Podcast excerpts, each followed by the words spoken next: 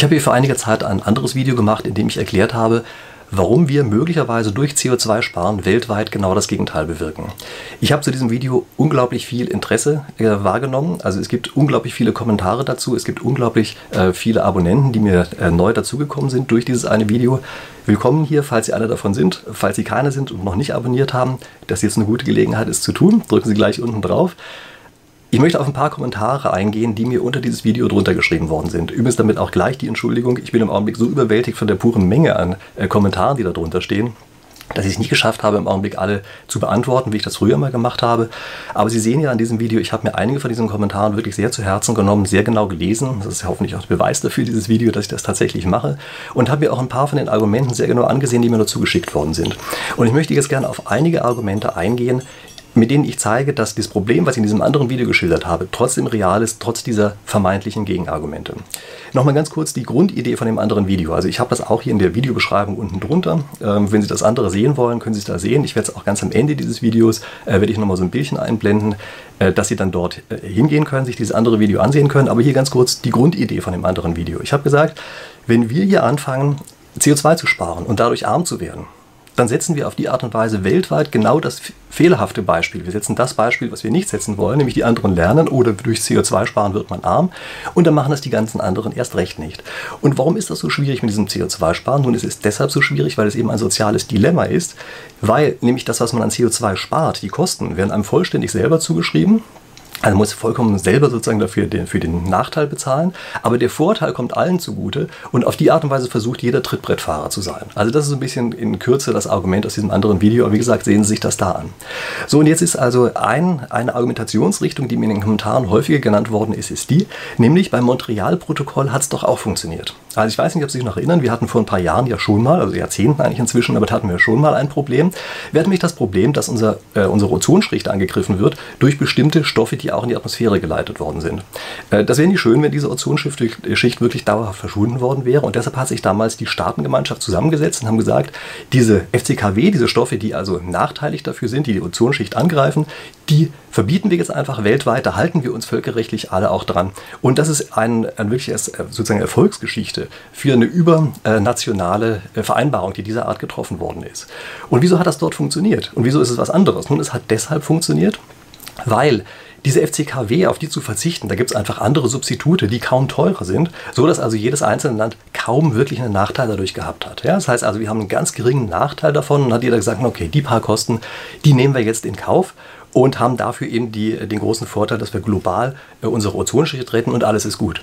So, das ist eine ganz andere Situation, die wir hier, als die, die wir hier beim CO2 haben. Beim CO2 haben wir etwas, was wir nicht einfach so billig wegbekommen wie diese FCKW-Stoffe von damals, sondern CO2, wenn wir das wirklich eindämmen wollen, dann müssen wir richtig Geld dafür in die Hand nehmen. Also Sie werden jede Menge Studien dazu finden, wenn Sie einfach mal ein bisschen im Internet suchen ist die Zahl, die normalerweise dafür genannt wird, ist so in der Größenordnung von 30 Milliarden Euro jedes Jahr für Deutschland. So, wir sind leider abgestumpft gegenüber großen Zahlen, aber 30 Milliarden jedes Jahr. Wenn Sie das mal ein bisschen hochrechnen über eine Generation, dann stellen Sie fest, 30 Milliarden im Jahr ist etwa so viel, dass eine mittelständische Familie in Deutschland etwa damit eine Eigentumswohnung oder ein kleines Reihenhaus oder sowas über eine Generation hinweg einbüßt. Das ist richtig Geld. Also das ist ein bisschen so, wie wenn Sie jedes Jahr eine Monatsmiete umsonst zahlen müssen sozusagen. Also zusätzlich, ja? das sind noch eine Monatsmiete obendrauf zahlen. So in der Größenordnung liegt das. Ähm, wenn man es denn tatsächlich einfach mal versucht umzurechnen, und das können Sie eben auch in Eigentumswohnungen umrechnen, wie gesagt, über eine Generation. Also das ist das, was es kostet. Also das ist richtig Geld, was es kostet. Und ähm, übrigens, man muss in dem Zusammenhang noch was anderes sagen, nämlich gerade die Parteien, die immer sagen, der Kapitalismus ist ja so böse und liefert nicht für die armen Leute, das sind dieselben Parteien, die sagen ja doch, dieses Einfamilienhäuschen, das nehmen wir den Leuten jetzt mal weg. Ja, das sind komischerweise die gleichen Parteien. Also diesen Zusammenhang muss man erst mal sehen. Also in anderen Worten, das ist eine echt teure Angelegenheit. Und das merkt man natürlich auch in dem einzelnen Land. Das merken die anderen Länder auch. Das ist bei denen ja genauso teuer. Ja? Ähm, und auf die Art und Weise hat hier eben jedes Einzelland einen viel stärkeren Anreiz, nicht einen solchen übernationalen Vertrag einzugehen, als das bei dem Montreal-Protokoll für die Ozonschicht der Fall war. So muss man erstmal sehen, dass da ein ganz erheblicher Unterschied besteht. Nun gibt es interessanterweise ein Argument, was sagt, ja, aber diese 30 Milliarden, die stimmt schon, die sind zwar erstmal da, aber die sind gratis. So, und wie läuft das Argument, dass diese 30 Milliarden plötzlich gratis werden? Nun, das Argument ist ein ganz verrücktes, das sagt, hierdurch entstehen ja ganz viele Arbeitsplätze. Und weil diese Arbeitsplätze entstehen, äh, deshalb ist sozusagen der gesamtwirtschaftliche, die gesamtwirtschaftliche Auswirkung gleich null. Das ist natürlich kompletter Blödsinn. Also wenn das stimmen würde, dann könnten wir einfach die Arbeitslosigkeit dadurch beseitigen, dass wir sagen, wir graben einfach nur noch überall Löcher und schaufeln die direkt am nächsten Tag wieder zu, dann arbeiten alle und auf die Art und Weise haben wir zwar was völlig Überflüssiges gemacht, aber es sind ja alle reicher geworden, weil plötzlich alles Arbeitsplätze da sind. Und Sie merken schon an diesem Beispiel, das kann so überhaupt gar nicht stimmen. Und wenn Sie sich genau angucken, wer rechnet also beispielsweise vor, dass diese 30 Milliarden gratis sind. Nun ist es zum Beispiel der Bundesverband der deutschen Industrie. Die haben da eine ganz interessante Studie gemacht, die uns insgesamt sehr interessant ist. Ich habe die auch unten verlinkt, ja, äh, unter dem Video. Also die ist durchaus interessant, aber Sie müssen sich die eine Stelle ansehen, bei der gesagt wird, diese 30 Milliarden, die sind gratis.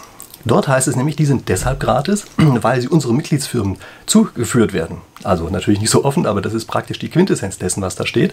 Und natürlich, aus Sicht der deutschen Industrie ist natürlich, sind diese 30 Milliarden natürlich ein tolles Konjunkturprogramm, was bei denen ankommt. Also aus deren Sicht ist es wahrscheinlich nicht nur neutral, sondern sogar sehr positiv. Vollkommen klar. Aber für das gesamte Land ist es insgesamt einfach ein Nachteil, weil es immer ein Nachteil ist, wenn man irgendetwas, was bisher besteht, nicht mehr weiterverwenden kann, was Neues dafür bauen muss. Das ist immer ein Nachteil. Ja? Und so ist das eben auch hier. Also lassen Sie sich nicht erzählen, dass diese 30 Milliarden gratis seien. Die sind nicht gratis, die sind ganz regal, die sind richtig teuer. Das weiß auch jedes Land, dass das so ist. Also die Politiker jeden Landes wissen das. Und deshalb versuchen die mit allen Mitteln zu sagen, ja, die anderen sollen CO2 sparen, aber bitte nicht wir.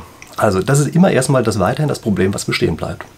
Da gibt es eine ganz andere, äh, andere Richtung in den Kommentaren, die auch sehr interessant ist, nämlich diese Richtung sagt, die aber auch bei dieser Situation, es ist eine Dilemmasituation, von der wir hier sprechen, soziales Dilemma, ja, und bei diesem sozialen Dilemma, da gibt es Möglichkeiten zu kooperieren für die Teilnehmer. Nämlich zum Beispiel gibt es da die sogenannten Fork-Theoreme, also Volkstheoreme auf Deutsch. Ja, das sind Theoreme, die kann man nicht mehr zurückverfolgen, da weiß man nicht mehr, wer das eigentlich als erster Mal aufgestellt hat. Aber es gibt jetzt also eine Richtung in der Spieltheorie von Theoremen, die sagt, bei solchen Spielen, bei solchen Dilemmasituationen wird es oder kann es rational werden, zu kooperieren, wenn der Zeithorizont unendlich ist. So ist der Zeithorizont hier unendlich. Naja, es ist etwas, da geht es um mehrere Generationen. Also ich denke, da können wir schon mal sagen, so in erster Näherung können wir hier mit der Unendlichkeit ganz gut arbeiten. Also aus Sicht von uns Menschen ist das wahrscheinlich was Unendliches, was wir hier haben. Also, der sagt ähm, das Fork-Theorem oder eines der Fork-Theoremen, gibt es verschiedene Varianten. Das sagt also, auf die Art und Weise kann es rational sein, zu kooperieren. Das stimmt, es kann rational sein. Aber es sagt nicht, es muss dieses Verhalten sein, was rauskommt, sondern die Fork-Theoreme sagen, wo vorher nur ein einziges Gleichgewicht war, nämlich eines, bei dem nicht kooperiert wird, haben wir jetzt auf einmal ganz viele Gleichgewichte, unter anderem eins, bei dem vollständig kooperiert wird. Also das ist erstmal schön, dass das überhaupt erstmal rational möglich ist. Aber jetzt muss man sich empirisch ansehen, wie groß ist denn der Effekt? Also wie viel Kooperation können wir denn erwarten? Und da ist eine Möglichkeit, wie man das mal abschätzen kann, indem man sich zum Beispiel mal Kartelle ansieht oder Oligopole. Ja, man muss sich also ansehen, wie stark eigentlich können Oligopole ein Kartell bilden. Das ist eine ganz ähnliche Situation wie das, was im Augenblick die Staatengemeinschaft erfährt. Ja, also ein Oligopol, zum Beispiel Mineralölkonzerne, also einige wenige Konzerne, ähm, sicherlich einen Marktanteil von zwei Drittel haben.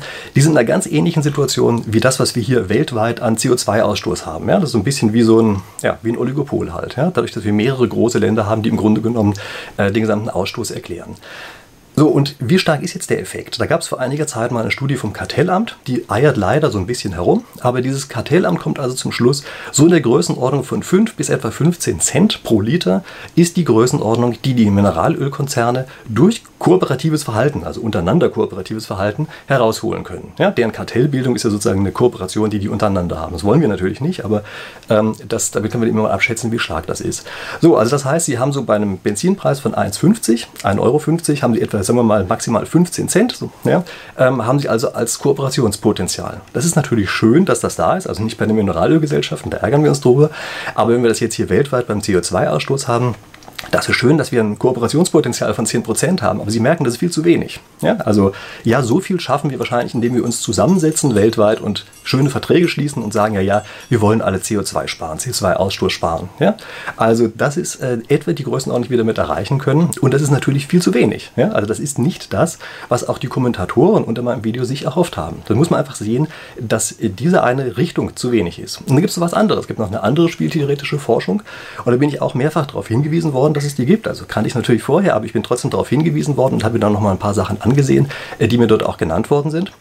Also diese spieltheoretische Forschung sagt, wenn wir die Möglichkeit haben, andere zu bestrafen, dann erhöhen wir damit potenziell die Kooperation. Also es klingt erstmal komisch, aber die Idee ist, äh, wenn wir jetzt also in der Gruppe kooperieren wollen und irgendeiner schert aus und macht das nicht und wir haben jetzt die Möglichkeit, ihn zu bestrafen, dann ist eben die Wahrscheinlichkeit dafür, dass jemand anders ausschert, geringer geworden und dann kooperieren wir stärker. Das ist die Idee, die dahinter steht.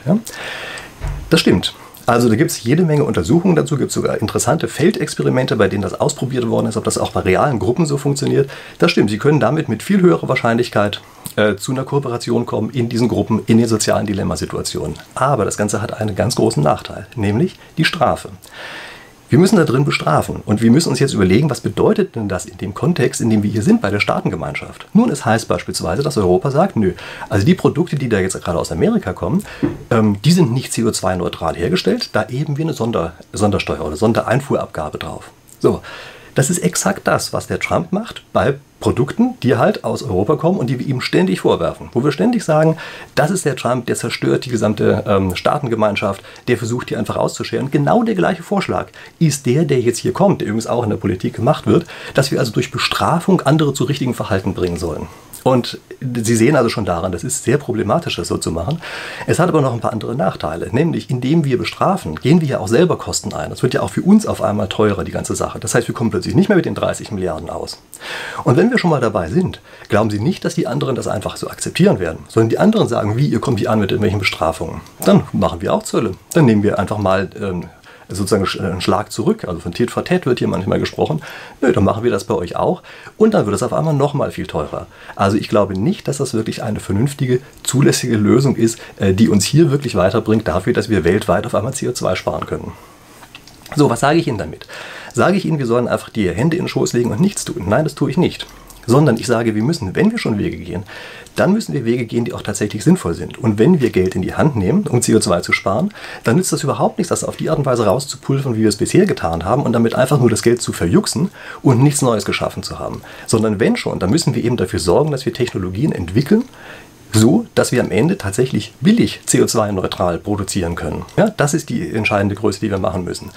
Äh, es gibt vielleicht noch ein paar andere Stellen, wo wir auch eher durch Technologieförderung und dergleichen Dinge eingreifen können. Also wenn schon, wenn wir schon Geld in die Hand nehmen, äh, dann muss es auch wirklich investiv sein. Äh, und es darf eben nicht einfach so sein, dass wir damit nur versuchen, mit der Gießkanne ein paar Subventionen rauszuballern und auf die Art und Weise sogar eher also nicht nur eher, sondern einfach wesentlich ärmer werden, als wir äh, vorher waren. Sondern wir müssen dann eben dafür sorgen, dass wir Technologien schaffen, die diese Dilemmasituation aufheben. Ja, sodass wir anschließend in einer ähnlichen Situation sind wie damals bei dem Montreal-Protokoll. Und wenn die Situation geschaffen ist, dann wird auch weltweit daran mitgearbeitet. Und das ist genau die Art von Vorbild, die wir liefern müssen. Okay, das war also meine spieltheoretische Analyse in dieser Woche.